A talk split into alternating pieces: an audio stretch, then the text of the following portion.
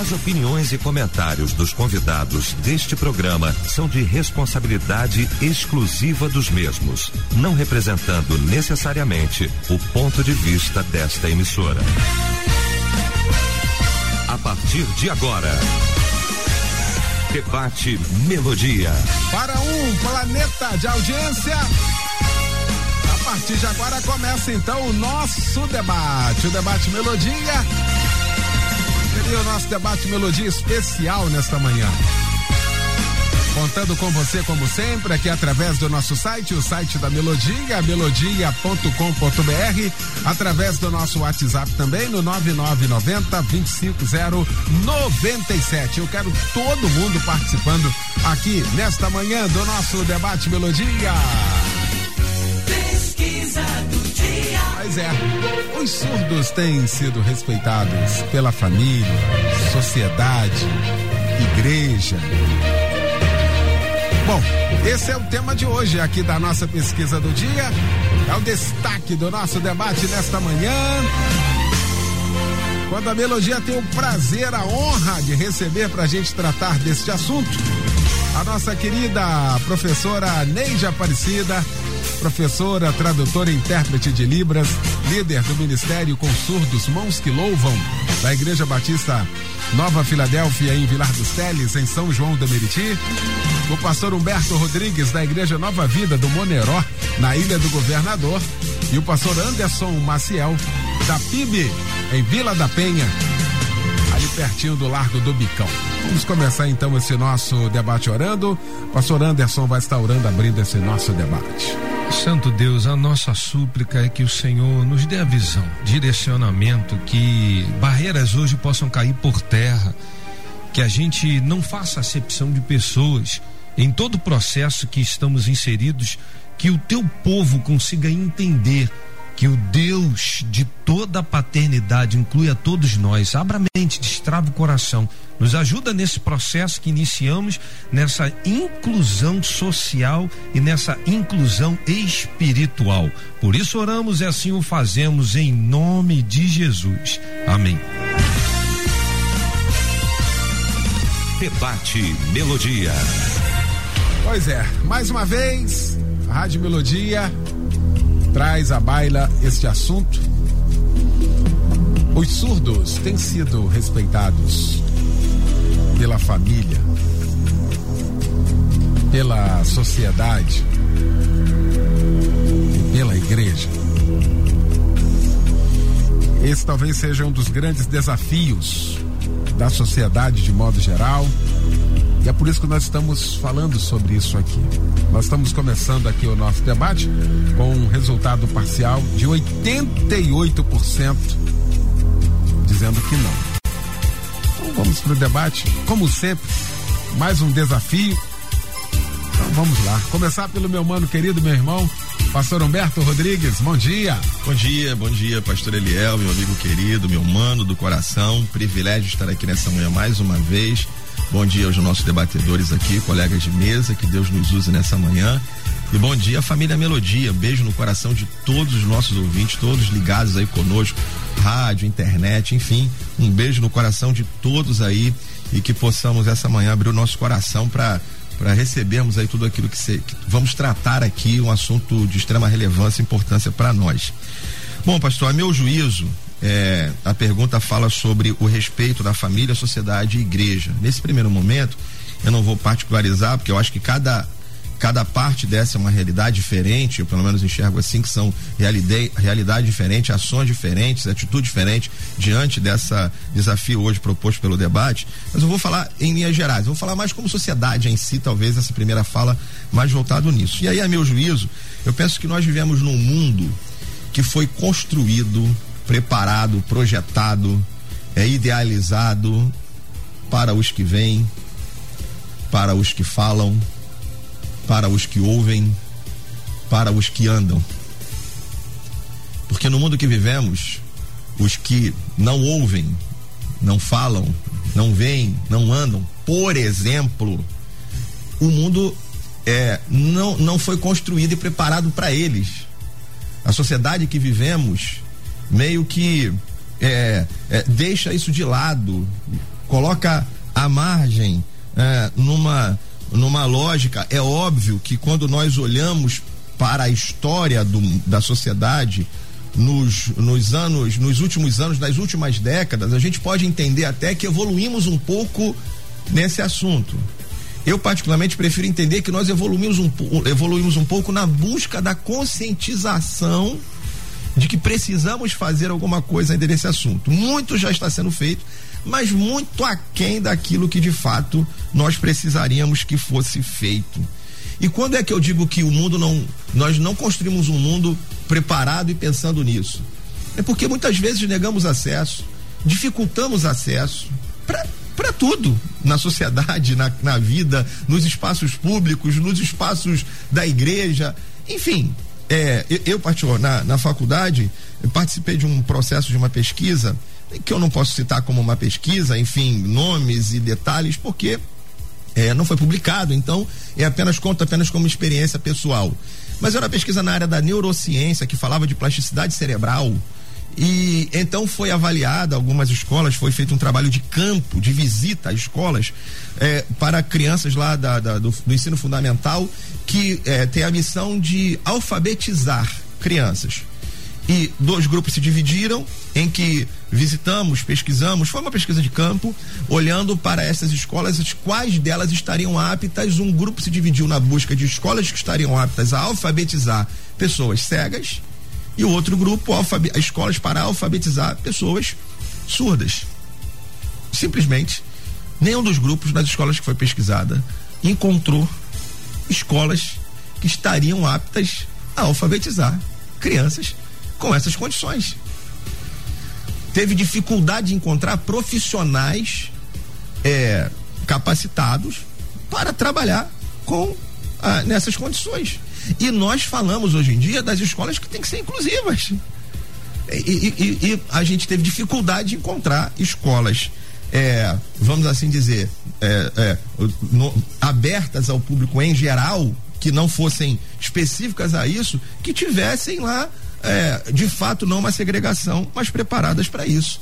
Então, o, o, o, que a gente precisa pensar, e hoje, pastor, eu penso, enquanto eu preparava o debate, pensei que é, a, às vezes nós temos uma atitude, quando nós olhamos para algumas tribos indígenas, há 17 etnias indígenas no Brasil, que quando a criança nasce com um defeito, eles sacrificam aquela criança, eles assassinam a criança.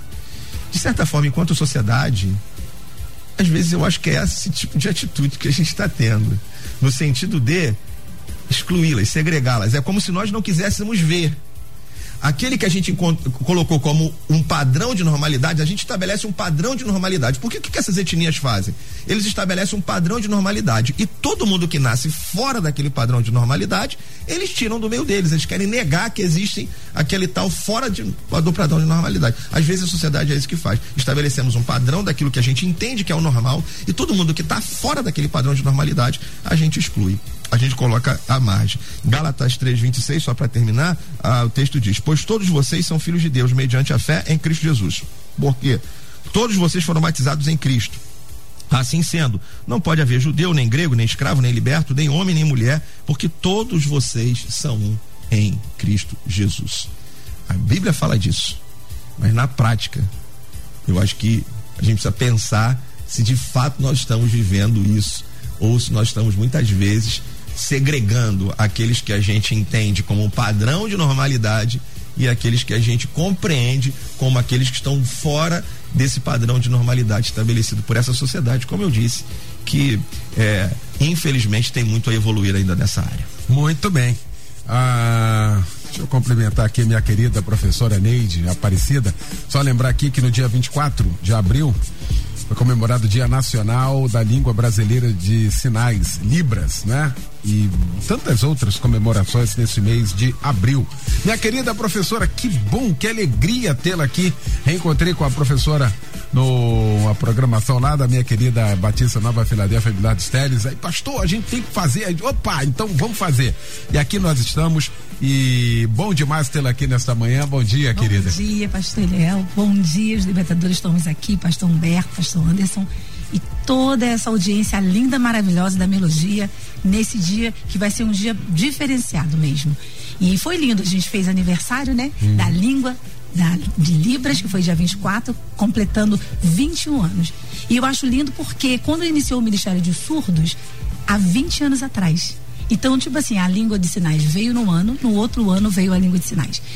Por conta dessa dificuldade da sociedade entender o surdo ou a pessoa ter uma deficiência e pôr ela fora da margem. Então, Deus é perfeito. Então, Deus criou a lei. Quando iniciou o ministério, porque não tem mais a, que a pessoa falar. Ah, é, vamos, não, bota ele aqui não, tira daqui, porque está incomodando. Então, hoje a gente está respaldado com a língua. Porque não é a linguagem, é uma língua. É a língua brasileira de é, uma, é a segunda língua oficial do país, né? E isso é reconhecida, porque é o surdo ele vai ter a primeira língua dele como língua de sinais e a segunda língua é a língua escrita português, né? E quando a gente aprende libras, nós que somos ouvintes, falamos a língua portuguesa, a gente vai aprender a segunda, então a gente já fica bilíngue aí. Então uhum. eu fico feliz com esse aniversário e também na, dia 23 foi o dia da educação nacional de surdo. Uhum. Então o mês de abril é um mês todo festivo, que também o ministério aonde eu congrego completa 20 anos. Então são mais de 20 anos formando pessoas para fazer mudança nessa sociedade, fazer com que as pessoas entendam. Eu, com sete anos, eu conheci uma menina surda. E eu, dentro da minha mente, Deus já tinha botado um projeto que eu precisava fazer algo para aquela menina ser inserida e não a segregar ela, separar. Então a gente fazia danças nas ruas, eu botava ela para participar. E eu falei assim: eu preciso que o maior número de pessoas conheça a língua de sinais. E Deus foi botando no meu coração. Eu falei, eu quero ser. E quando eu fiquei adulta, acabei conhecendo uma pessoa surda, casei. Tenho 27 anos casada, são 43 anos na comunidade surda. Eu falo que eu tô assim, cheiro até surdos, né? Uhum. Então, vi, convivendo. E eu falei assim: é um propósito de que pessoas precisam saber. Eu não posso ser a única para lidar com aquela, com aquela pessoa. Então, hoje a gente, com curso, com projeto, trabalhando na escola, a gente envolve muitas pessoas para aprender e fazer o diferencial. Às vezes as pessoas falam assim: ah, eu não vou aprender não porque é muito difícil, ah, porque eu já sou velho, porque eu tenho um. Nada, tem nada a ver a, a gente está sempre, é, nossa mente, nós somos o ser humano o qual pensa, é o qual raciocina. Então vai aprender sim, porque é uma comunicação. Ah, precisa ter dom. Não, não precisa ter dom, você vai se comunicar. É, às vezes a pessoa pensa assim, eu não vou fazer o curso porque eu não vou ser um profissional. Mas você vai, vai lidar com um, um humano e você vai comunicar no banco, no, na, na fila, é, às vezes do médico, do hospital, socorrer essa pessoa. Então, quanto mais pessoas souber que é uma língua, que ela é reconhecida, que ela tem uma lei, que veio o decreto. Então, é, agora também é, o profissional tem a lei né, de Libras para o profissional, que é a 12.319, 2010. Aí ela regulamenta a profissão porque eu preciso do tradutor, porque o surdo está ali, nem todo mundo vai saber. Então, esse tradutor, junto com esse surdo, vai fazer com que a língua ela possa ser disseminada, mais pessoas possam conhecer e quebrar a barreira e fazer o surdo se envolver em tudo. Ele não tem que ficar separadinho no lugar só.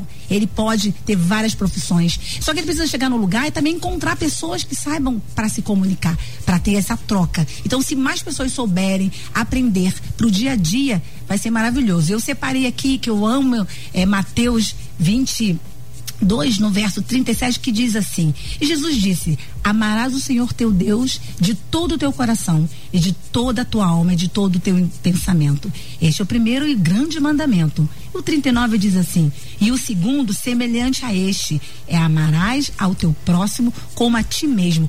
Então, amar esse próximo, porque o surdo, como nosso debate hoje ele é rico em falar dessa, dessa, desse grupo, dessa comunidade, é, você vai amar esse próximo. Vai, vai, vai olhar. Então a gente tem um tema dizendo: o surdo tem sido respeitado.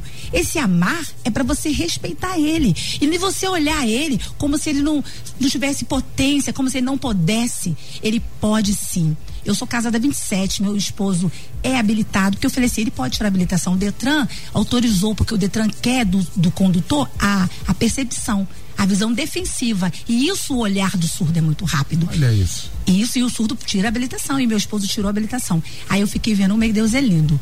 Ele fui pra autoescola com ele, fiquei reprovada, interpretei e ele passou. Olha e quem aí. foi o primeiro a dirigir na minha casa? O sacerdote o homem.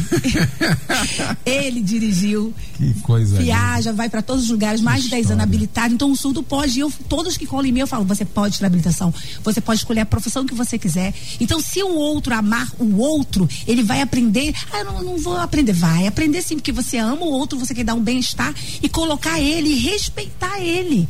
Tem que ter um respeito, né? Olhar ele como um pobre coitado, como se ele não pudesse, não, ele pode, ele tem voz, tem ativa, ele pode falar, tudo isso pode acontecer sim. Então a gente tem que amar e entender que precisa funcionar. E a gente tem que fazer essa diferença. Então hoje esse debate maravilhoso é para fazer a diferença, um marco nessa, nessa sociedade, comemorando essa língua de sinais 21 anos, dia 24 de abril, né? A gente fez aniversário uhum. segunda-feira, festejando. E aí agora a gente vai engrossar essa fileira para que tudo possa fluir bem. Maravilha. Pastor Anderson Maciel, meu mano querido, meu irmão, bom também tê-lo aqui. Bom dia. Meu querido, alegria minha e que bom que hoje é quinta-feira. O coração tava radiante por mais essa quinta. E esse grande debate aqui, família, alegria estar aqui com os debatedores para esse planeta de audiência, alegria enorme, né?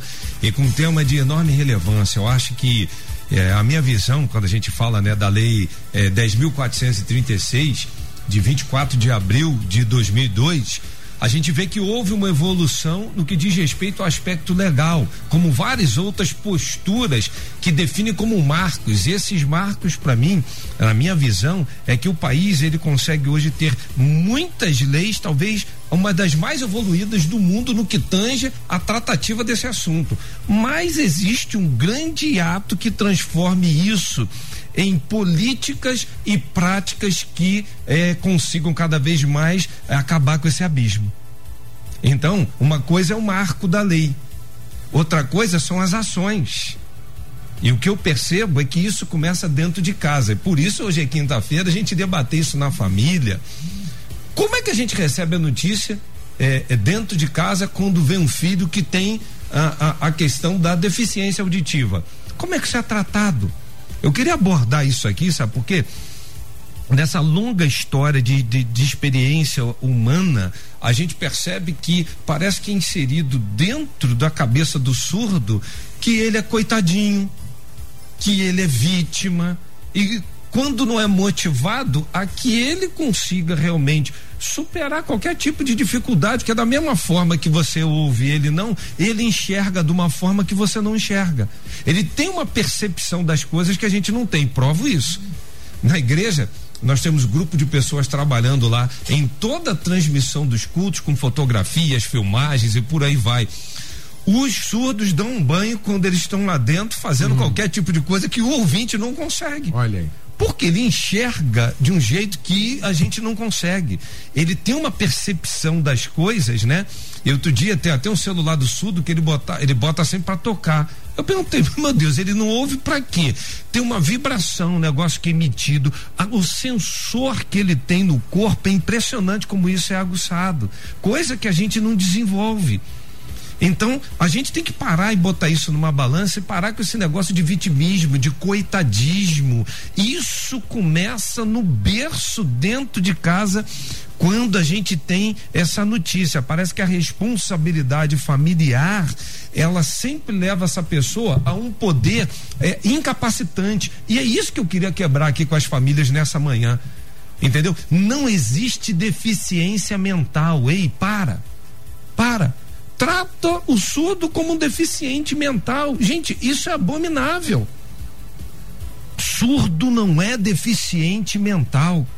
Até dentro da igreja. A gente é, não, não pode, porque ele não consegue. Por quê? Esse dia nós vamos fazer uma brincadeira lá na, numa vigília lá na igreja. A brincadeira era do telefone sem fio. E aí pedimos voluntários. Foi um surdo.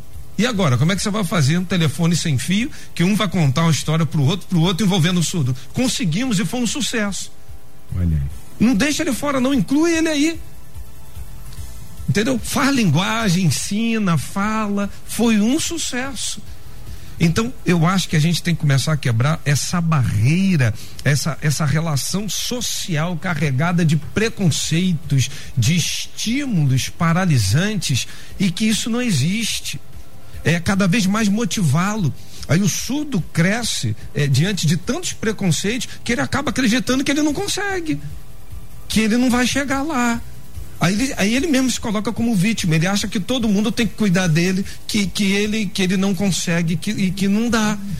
Esse preconceito, para mim, tem que ser quebrado dentro de casa. E no segundo momento, se tem uma coisa formidável, essa coisa chamada igreja, né? Igreja não tem negro, amarelo, japonês, branco, baixo, gordo, surdo, ouvinte. Se tem uma coisa que vai parear a gente dentro da igreja, são os laços do amor de Cristo Jesus.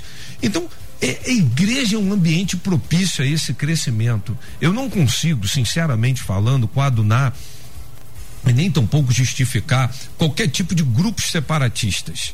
Né? Pessoas, por exemplo, que hoje querem criar igreja de surdo. Eu não consigo ver isso com bons olhos. Ao contrário, eu acho que isso vai criar uma involução. Eu acho que isso vai criar um preconceito muito maior né? E, eles gostam assim lá na igreja, tipo, todo mundo quer sentar juntinho, estudo. Uhum. Eu disse, separa, bota um napucando, manda interagir, manda o ouvinte falar, manda se comunicar, porque eu acho que aí a gente força um crescimento, né? E saber disso, que às vezes as pessoas não têm esse conhecimento, é uma língua. O que eles estão falando ali com as mãos é uma língua, né? E essa língua não tem gênero. Tem, que é diferente do português. Você começa a ver assim, ó, peraí, é, tem, tem assim coisas, por exemplo, né, o meu nome lá para o surdo é um sinal. Como é que os surdos me identificam? É com um sinal.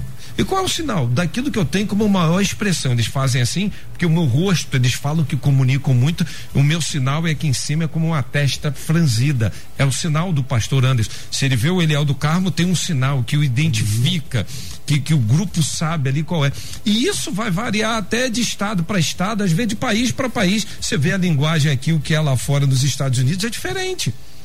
E você vê como é que se adapta, como é que fala. Agora eu creio que a língua, ela pode ser um facilitador ou pode ser uma dificuldade conforme as relações sociais. Mas o problema é o preconceito. É aí que eu quero bater e fechar esse bloco.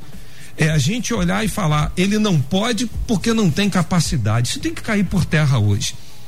Família não pode enxergar um surdo dessa forma. Igreja não pode enxergar o surdo dessa forma. Nós, como sociedade, não temos que tratá-los com vitimismo, com coitadismo. Eles são capazes, são suficientes. A gente tem que interagir, apoiar. Olha, aprender. Como eu aprendo com eles. Uhum. Então, hora que eles me falam assim, umas coisas, eu faço gabinete pastoral com surdos, fiz casamentos de surdos, né? É uma experiência fantástica. Como eu aprendo com eles? Eu tô assim no meio ali da multidão, eu quero falar uma coisa, eu mal começo a gesticular, já tem um surdo me olhando e dizendo que entendeu que isso. Eles têm uma visão, que coisa extraordinária. Então, conceber dentro de casa é, é, é esse poder de valorizar, de ensinar, de chegar junto, de aprender, eu acho que é isso que está faltando. Porque tem muitos pais hoje que nos ouvem que são pais de surdos e que sequer se dar o luxo de aprender Libras. Olha, olha o problema que a gente tem dentro de casa. E trata o filho como sendo uma vítima. Ei, meu irmão, pelo amor de Deus, olha, aprenda Libras e ensine o teu filho também português quebra, você é capaz de aprender com ele e você é capaz também de ensiná-lo, de projetá-lo na vida, na vida e fazer com que a vida dele possa decolar sem exclusão, sem preconceito, sem esse, esse problema que o surdo é um estorvo, porque não é, mas incluir, crescer e nessa convivência social a gente poder amadurecer relacionamentos, que é um grande propósito de Cristo. Temos dons que os outros não têm e nós precisamos nessa convivência aperfeiçoá-los, porque por intermédio disso é que nós estamos crescendo e o reino de Deus sendo instituído. Muito bem. A professora Neide, eu queria falar aqui um pouquinho sobre essa questão da família, porque tem, o debate não está hoje aqui, né? Por, por estar. Está no debate família exatamente por isso. Porque eu penso que começa tudo por aqui. O, o, o surdo que não é respeitado na família, ele não será respeitado em lugar nenhum. Porque se na própria família ele não é respeitado, como é que vai ser respeitado? Não vai se dar o valor do respeito em si. E lamentavelmente isso tem sido negligenciado em muitas famílias, não? Sim, com certeza.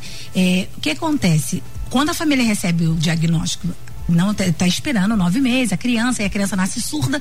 E quando ele observa que é surdo, faz, o que, que eu vou fazer? Então os pais não param, pensam, eu preciso fazer algo para mudar essa realidade.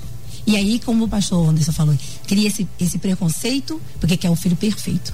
Então chega na família, a família, ela, ela luta para aprender. Por exemplo, a criança vai ter que ir para a escola. E na escola, essa língua vai começar a fluir, porque às vezes em casa não tem. Tem gestos, tem movimentos, mas a língua de sinais ainda não está ali. Então, quando essa criança é ensinada na escola, começa todo o processo.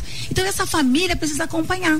E muitas das vezes a mãe não quer fazer o tio, a avó. Muitas das vezes os pais, quando descobrem que tem um filho surdo, tem a separação, a mãe fica sozinha com a criança. E aí essa mãe luta para aprender. Quando essa família resolve aprender a língua de sinais, como é diferente essa criança, esse adolescente, ele cresce com um, um outro pensamento. Ele não precisa mais ficar procurando intérpretes em lugares, voluntário, ou nas igrejas, que onde surgiu muitos intérpretes voluntários, para estar tá mediando a conversa. Esse pai consegue resolver tudo. E a gente fez um projeto, né, para a família, para um curso, para que é, essa família pudesse ficar mais envolvida com, essa, com esse sujeito da sua realidade na sua casa. E aí nós tivemos pouquíssimas famílias que foram fazer o curso. Quer dizer, na minha igreja nós somos temos mais de 10 surdos congregando há anos com a gente. Uhum. E essa família negligenciou. Ah, não tenho tempo, eu não posso. Mas manda o tio, manda o primo. Então, tem uma resistência em aprender para se comunicar. Porque quando começar o conflito, é mais fácil chamar alguém para resolver esse conflito e eu me colocar à parte. Não, não, ele, ele vai fazer uma cirurgia, ele vai fazer. Não, você que vai. Não, peraí. Eu tenho que ir, eu tenho que aprender. Então, hoje, a gente tem essa, esse, essa luta na família.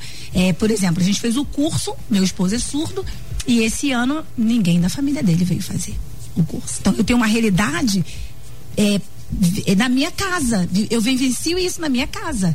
Né? Então, eu posso falar com, com propriedade dessa situação da família se envolver.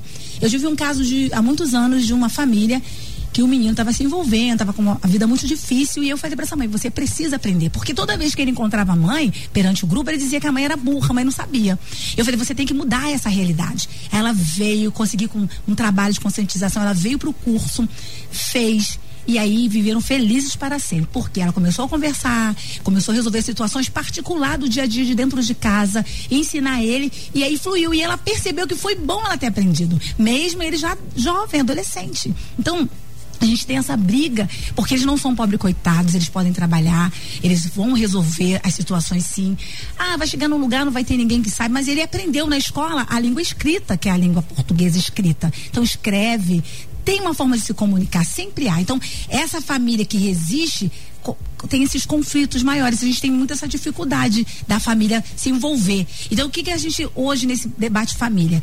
Que essa família possa entender desse amor. Ele foi, ela foi escolhida, essa família foi escolhida para ter essa pessoa surda, né? Deus pode curar, sim, o Senhor pode curar, mas ele já preparou a língua. Olha que coisa linda. Então tem uma língua que ele vai se comunicar, que a família vai conseguir é, conseguir é, ter o um equilíbrio dentro do lar, dentro da casa. É muito sério, porque problema é seríssimo, familiar seríssimo, e você tem que envolver um intérprete, você podendo resolver, sanar. Então a gente, esse debate de família para conscientizar essa família, é, tanto a minha família que está bem envolvida, todas as famílias que estão ouvindo, que eu tenho essa certeza, aprenda sim. E quando você aprende a língua de sinais, o seu filho ele tem um sorriso diferente, ele tem um pensamento diferente, ele se anima e saber que ele pode fazer tudo, ele pode escolher a profissão que ele quiser, ele vai ter a família apoiando ele, porque a família é a base, gente. Quando você está cansado, você quer ir para sua casa, você quer repousar, aí chegar na sua casa não tem comunicação porque dentro de casa ele quer se expressar, quer falar e a família fala assim,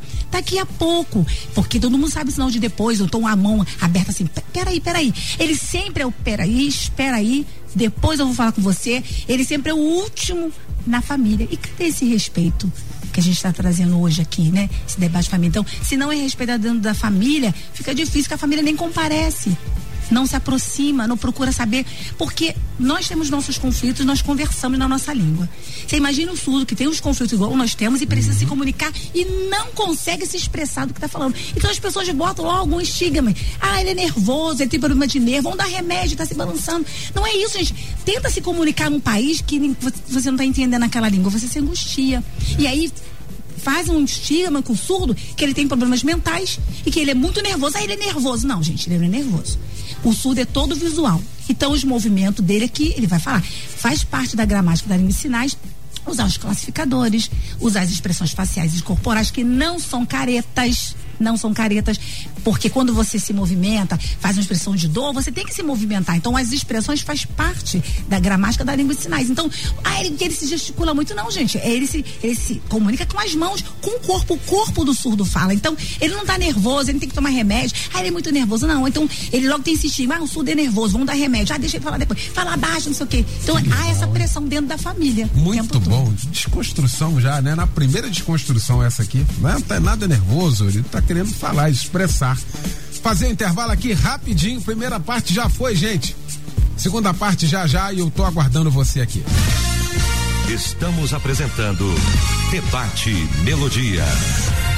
Precinho sinistro do Costa Azul é loucura de preço baixo com ofertas arrasadoras pra geral economizar. Quem perder vai ficar moladão. Vem pro Costa Azul. Nesta quinta e sexta, alho quilo 13,89, cebola quilo 3,89, alcatra peça quilo 29,98, filé de costela maturata quilo 38,98, filé de frango a granel quilo 12,99, linguiça suína alegra quilo 12,98, óleo soia ou leve 5,99, arroz Cotrisul 18,95. Costa Azul Supermercados. É bom ter você aqui. O Assim é o Plano do Rio. Assistência médica e odontológica em ampla rede própria e credenciada. Há mais de 30 anos cuida da saúde do carioca com qualidade médica reconhecida e atendimento humanizado. Programa de medicina preventiva, Assim Special Life, hipertensão, diabetes, emagrecimento saudável, problemas na coluna, saúde mental e bebê assim. Saiba mais em assim.com.br e no blog vivasim.com.br. Ligue 2102 5555 ou fale com seu corretor. O movimento nacional pela vacinação continua. Agora é hora de vacinar contra a gripe. Fique atento às datas. Todas as pessoas que fazem parte dos grupos prioritários devem tomar a vacina. Informe-se e procure uma unidade básica de saúde e atualize a caderneta de vacinação. Vacina é vida. Vacina é para todos. Ministério da Saúde, Brasil, União e Reconstrução, Governo Federal. Reis. Venha acompanhar a conquista da cidade que dá origem a Jerusalém.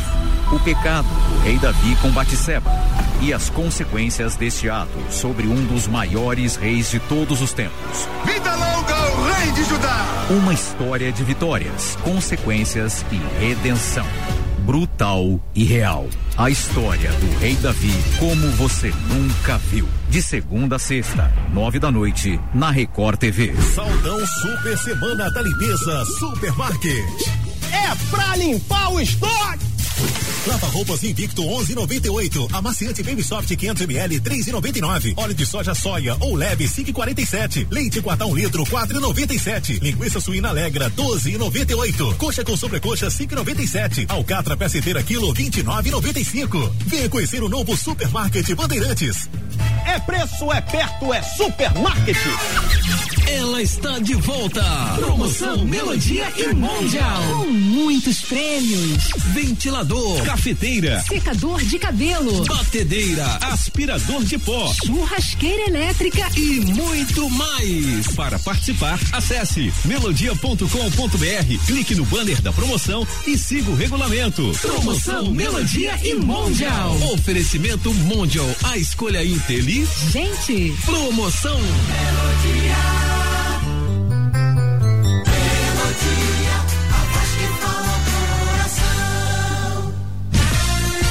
Voltamos a apresentar Debate Melodia.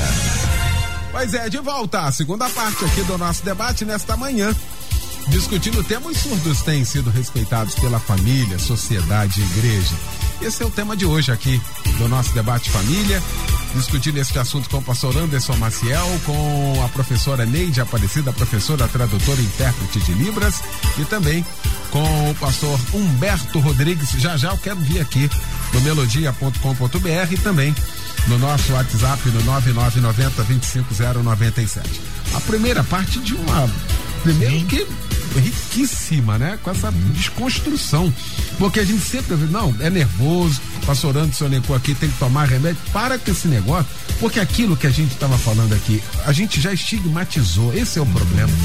Eu acho que a gente tem que desconstruir isso no seio de uma sociedade e a gente acabou ensinando a geração que deveria ser muito mais aberta a isso, a gente também acabou fechando de alguma forma as portas, hein, pastor Humberto? Não, pastor, e aí, é, o, o, que que, o que que algumas pesquisadas de psicologia apontam também nisso, né? A gente precisa entender é, a ideia, quando tem essa construção do pensamento de que eles são incapacitados, o que que a família reage? O que que algumas coisas, algumas experiências apontam é, em relação, por exemplo, à resistência, como disse aqui a professora, a família a aprender a língua de sinais? Geralmente isso é apresentado e algumas famílias justificam no seguinte sentido: não, mas é, nós criamos uma maneira de comunicação, a gente se entende em casa porque a família criou um código pessoal para se comunicar com o surdo. Então ela entende que ela não precisa de é, se comunicar com ele, não precisa aprender a língua de sinais, porque eles já eles criaram um código deles lá pessoal. E muitas vezes isso é uma realidade. Realmente a família aprendeu a criar um código lá. Qual é a questão? A questão passa por essa ideia quando a gente olha como alguém incapacitado. Então, o que que muitas vezes os pais, quando recebem esse diagnóstico, o que que eles imaginam? Eles imaginam o seguinte: bom, agora eu vou ter alguém que eu vou ter que cuidar pro resto da vida. Essa pessoa não vai crescer, ela vai depender de mim o resto da vida. O que é um equívoco.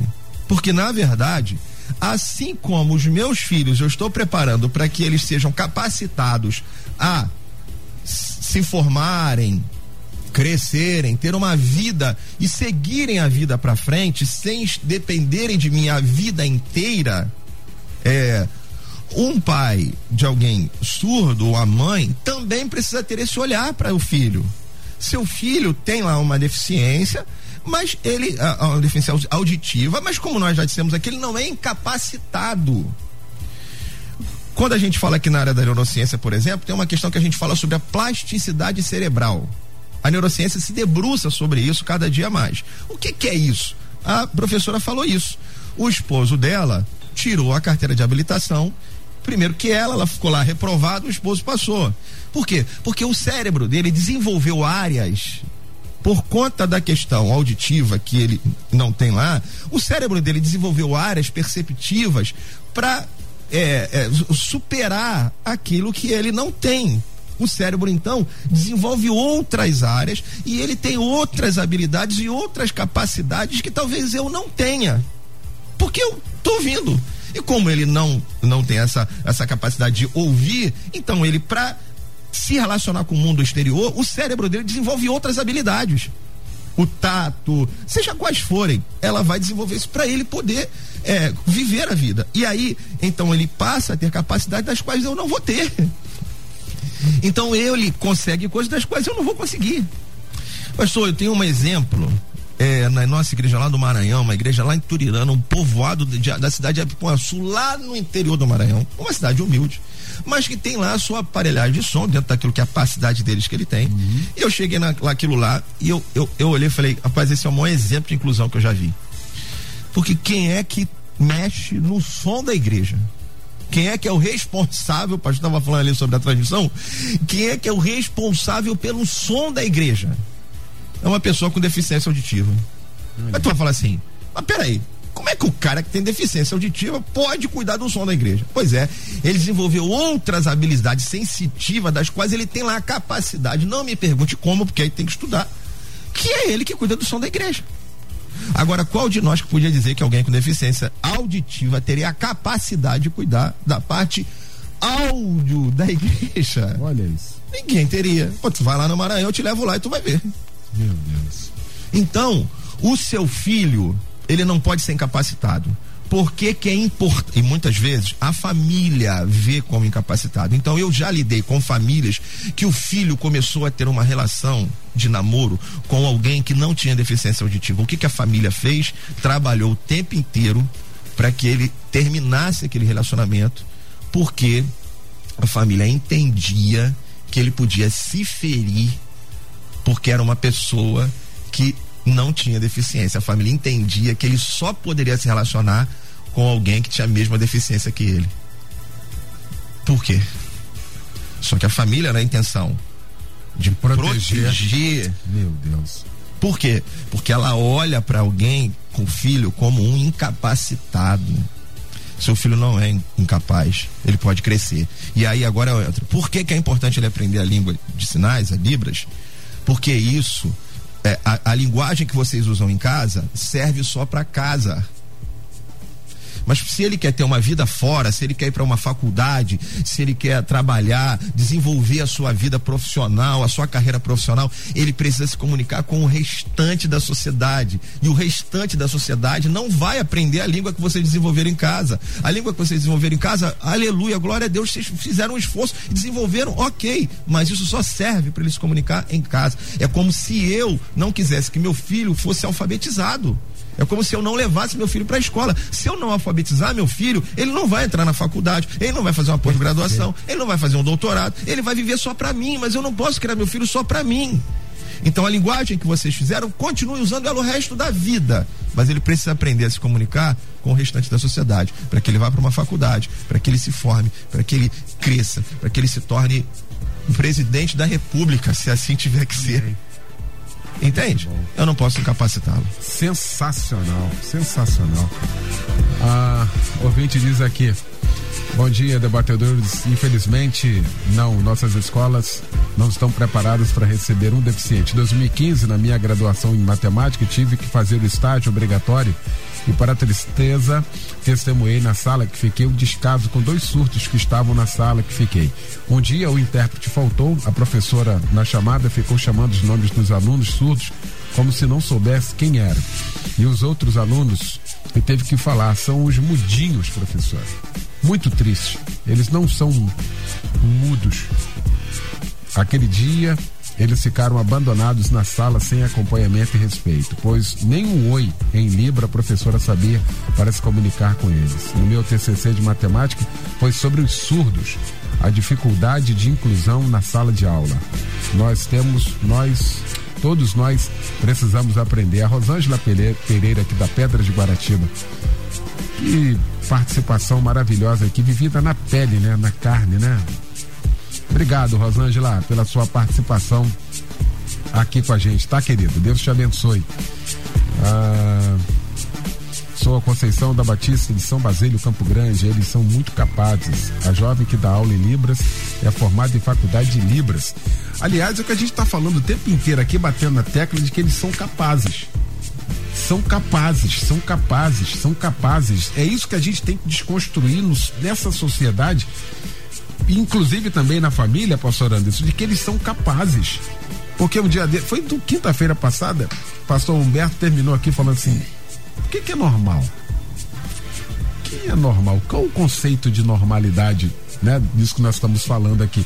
É o que as pessoas acabam. E aí é o motivo para segregar, para tirar de jogada que é a única coisa que a gente não tem o direito de fazer com ninguém, hein, pastor Anderson? É, eu acho que o, o problema está com a palavra deficiência. O que, que é deficiência? Porque tem muita gente que acha que a deficiência, o problema é que não ouve, por isso não consegue se relacionar. Não. O que caracteriza para mim deficiência é a pessoa que não consegue se relacionar. Tem um monte de ouvinte que se relaciona muito mal onde quer que ele esteja. É um deficiente. Aliás, a maior causa demissional hoje é um mau relacionamento. O deficiente. Tem um currículo maravilhoso. Estudou barbaridade, mas tem uma deficiência relacional. Eu acho que esse preconceito precisa parar por aí. Até porque, se a gente parar para observar, por que, que foi criada essa lei? Por que, que a gente está falando aqui, né? Da lei 10.436. Alguns estão pensando assim: ah, que bom ter uma lei exclusiva. Não, a lei veio que é para quebrar exatamente essa deficiência relacional, uma coisa que você precisa enxergar que é um direito e que não é um direito exclusivista. Você, ah, é exclusivo. Não, é um direito humano. É a condição humana. É aí que eu quero trazer. É a condição humana. Ninguém aguenta, meus queridos, você vir numa família que te trata sempre por último. Ah, você espera, fica ali. Depois eu trato com você. Se tem uma necessidade que o ser humano tem é de aceitação. Por que, que o surdo anda sempre em grupo?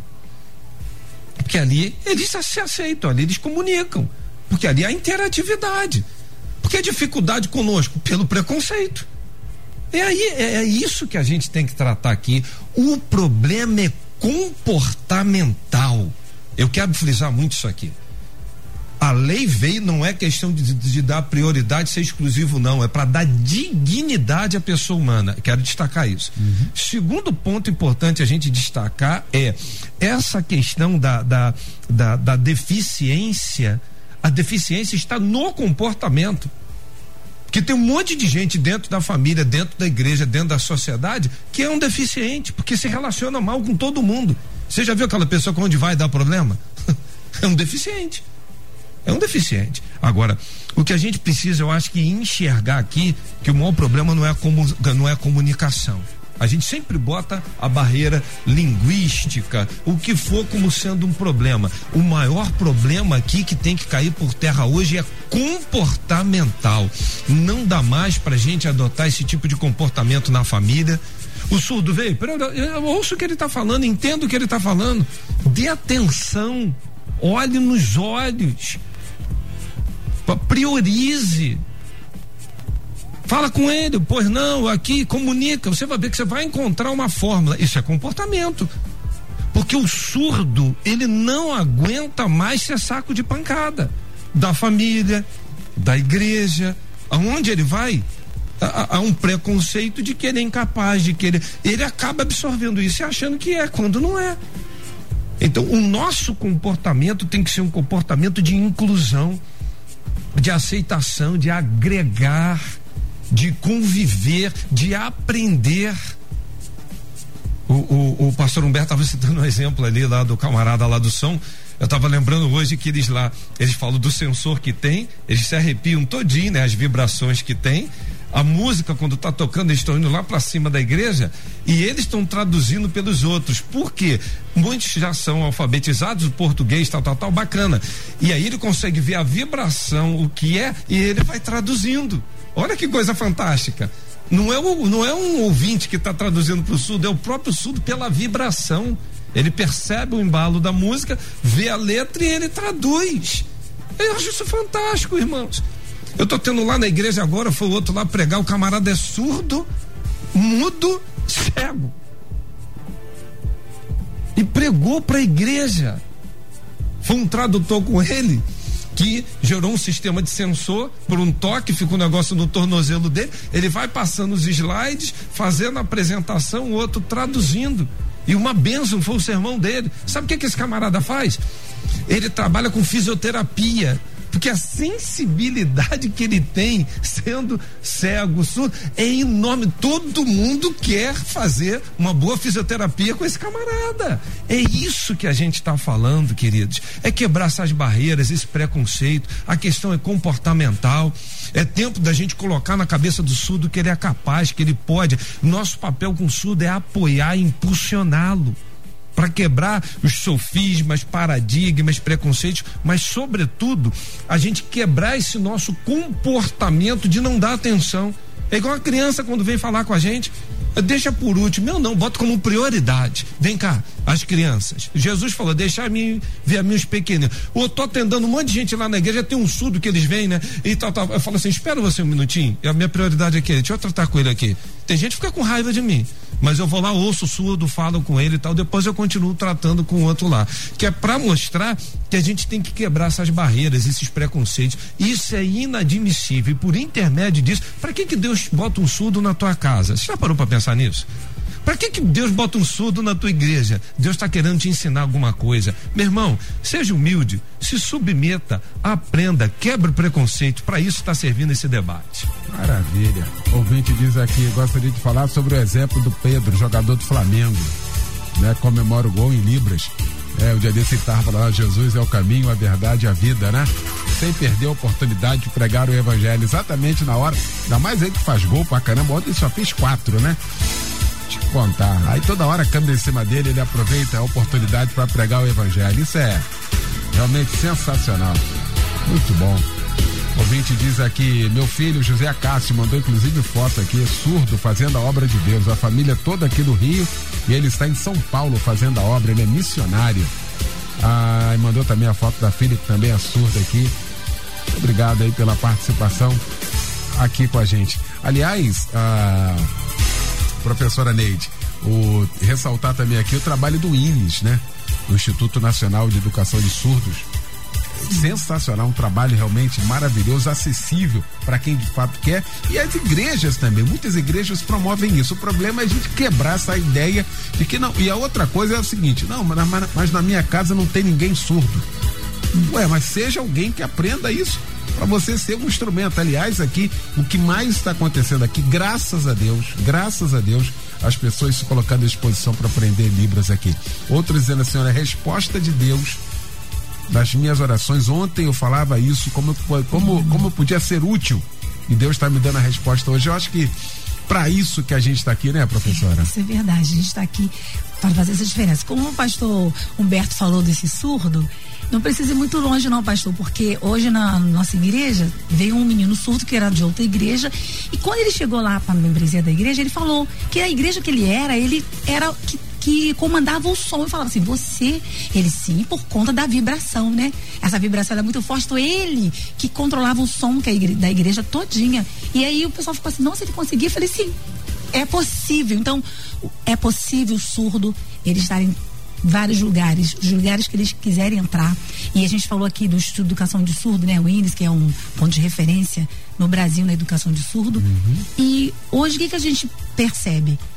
É, a pessoa precisa quebrar essa barreira, quebrar esse preconceito e aprender de verdade e se comunicar. O ouvinte, quando ele aprende, o surdo olha para ele tem um sorriso diferenciado, né? Fica assim, é, fica alegre em saber, ah, ele, tá, ele aprendeu, ele, ele sabe dar valor, né? E ele se sente valorizado. E a gente fica assim, o maior número de. Eu acho que eu já formei mais de mil pessoas hum. se espalharam por aí para pregar o evangelho, falar de Jesus. E o curso ele é aberto para qualquer pessoa, então a pessoa vai lá, aprende, mesmo, não importa qual é a religião, né, etnia, ela vai lá e aprende e começa a fazer diferença na sociedade, para ajudar o outro, para se comunicar. E eu, eu sobre esse respeito é, da comunicação, falar, peraí, quando você está conversando com uma pessoa, a outra pede licença ou ela aguarda. Por que, que na hora que você está conversando com um surdo, a pessoa te chama e você tem que olhar? Então a gente vai aprender. Eu aprendi. Porque eu olhava para o lado, a pessoa me chamava, porque eu sou ouvinte, me chamava e eu deixava o surdo falando sozinho. Isso é falta de educação. E aí eu, eu pude aprender, entender. Aí quando eu voltava para falar, a pessoa não precisa mais, não, não quero mais falar. Eu falei, gente, olha o respeito, né? Então hoje, quando eu estou me comunicando com alguém que usa a língua de sinais e chega uma pessoa que me chama, ouvinte, eu peço para a pessoa esperar com a mão, não tiro o olhar do surdo, com a minha própria mão faço para outra pessoa esperar e aí eu continuo a conversa. Depois eu peço licença daquela conversa, aí sim eu olho. Porque quando você está se comunicando, você não larga o outro falando e vai falar com o outro. Não é assim. Você fala, você aguarda um minuto. E na língua de sinais tem que fazer isso. Então você está conversando com o surdo, não é porque a pessoa te chamou, você vai logo olhar. Você termina o assunto, pede licença como respeito e educação, aí você olha para o lado e vai resolver as outras questões, depois você volta. Então, a convivência e você aprendendo os sinais, como o pastor Humberto falou mesmo, você, aquela linguagem que você aprendeu, você se comunicou dentro de casa, hoje é outra realidade. E esse surdo ele tem que ir para fora, ele tem que ir sim ao médico. A pessoa vai ao médico, tem que chamar o pai, a mãe, o tio, o vizinho, o cachorro, olha, todo mundo para ir com ele, ele tem que ir para resolver. Então, é muito bom quando ele chega no posto, alguém sabe atender. Ele chega na farmácia, alguém sabe atender. Ele chega no mercado, alguém sabe atender. Porque ele vai sozinho. Meu esposo já levou meu pai pro médico. Ele falou: como é que vai ser? Falei: vai ser. Fiz um bilhete, falei: leva meu pai porque eu não posso. E ele foi lá, consultou meu pai. Levou meu pai com a responsabilidade. Então eles são capazes. A gente está falando aqui é, nessa sociedade que eles podem sim, eles têm voz ativa, eles podem resolver, podem escolher, formar família. Porque quando a criança nasce surda, os pais têm um benefício para estar tá ajudando, para estar tá auxiliando. Depois que ele chega a uma certa idade, esse benefício tem que ser cessado, porque esse surdo precisa ir por meio do trabalho, ele precisa ir para a sociedade, ele precisa mostrar que ele é capaz, que ele pode fazer, ele pode se formar.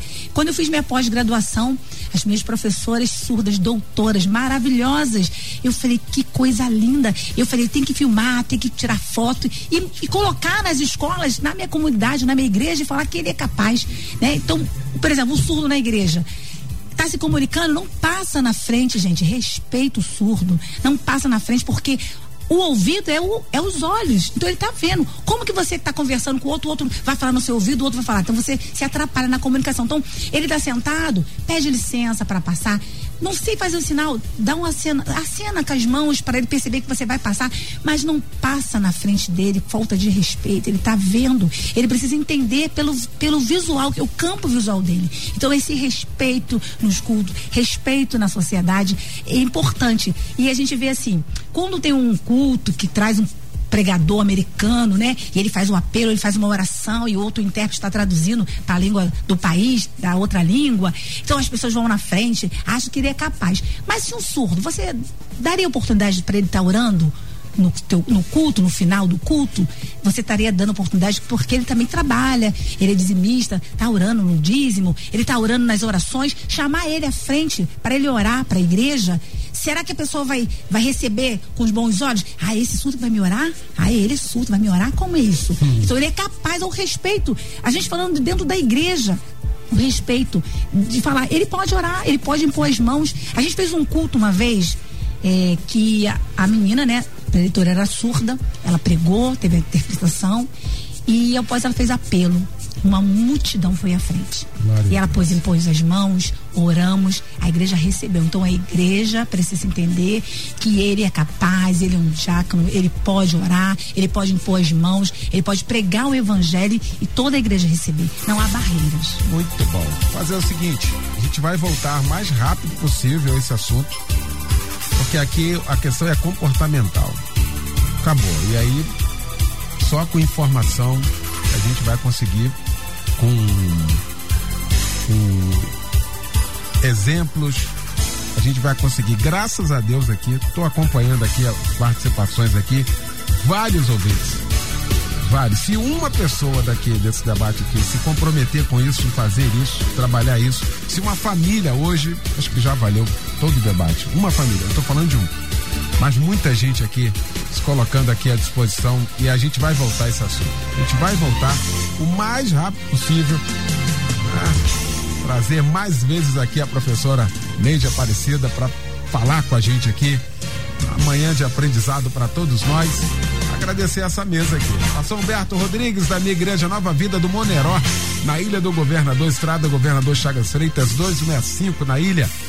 Meu mano, término desse debate que fica para nós de reflexão, hein?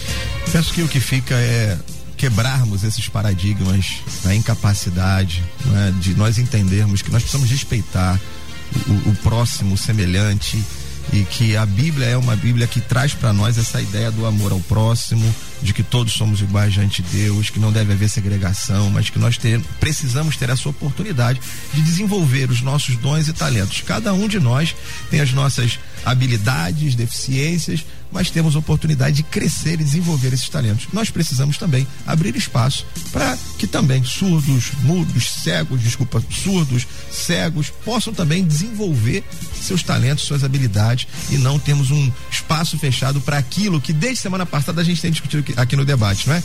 Dessa falsa ideia de normalidade. Aí a gente separa o que a gente entende como normal e os outros a gente deixa de fora. Não, não.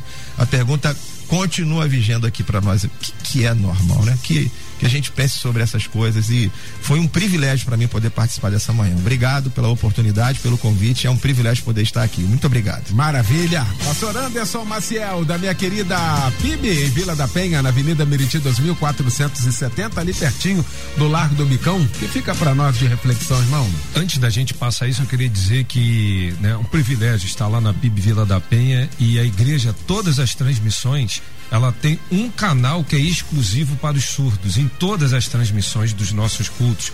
Inclusive a configuração gráfica é diferente, a, toda a questão visual nós trabalhamos fortemente isso para comunicar melhor com a comunidade surda. Ou seja, tem um canal exclusivo que ele vendo, ele vai interagir muito melhor com, com, com o público, ele vai conhecer muito melhor a palavra de Deus. Se quiser, faça um teste em todas as nossas transmissões aí, PIBVP oficial. Segundo, passar o telefone da Deolinda. Me permita fazer isso. A Deolinda, ela tá lá na igreja agora, é curso de Libras. Quem tiver interessado, já falei com ela aqui, é, é, procura a gente ali, né? Na Avenida Miriti 2470, ali pertinho do Largo do Bicão. O número da Deolinda é 991565890.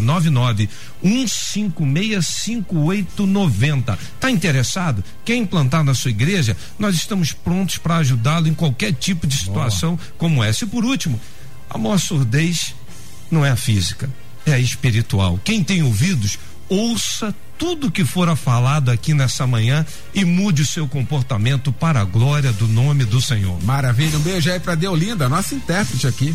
Das vezes que nós fizemos aqui o debate, nós já fizemos dois debates ou três debates aqui. A Deolinda foi a nossa intérprete aqui. Viu? Um beijo aí, Deo, pra você. Obrigado pelo carinho. A minha querida professora Neide Aparecida, professora tradutora, intérprete de Libras, líder do Ministério com Surdos Mãos que Adoram, da minha igreja Batista Nova Filadélfia, em Vilar dos Teles. Um beijo, pastor Eli, pastora Cristina.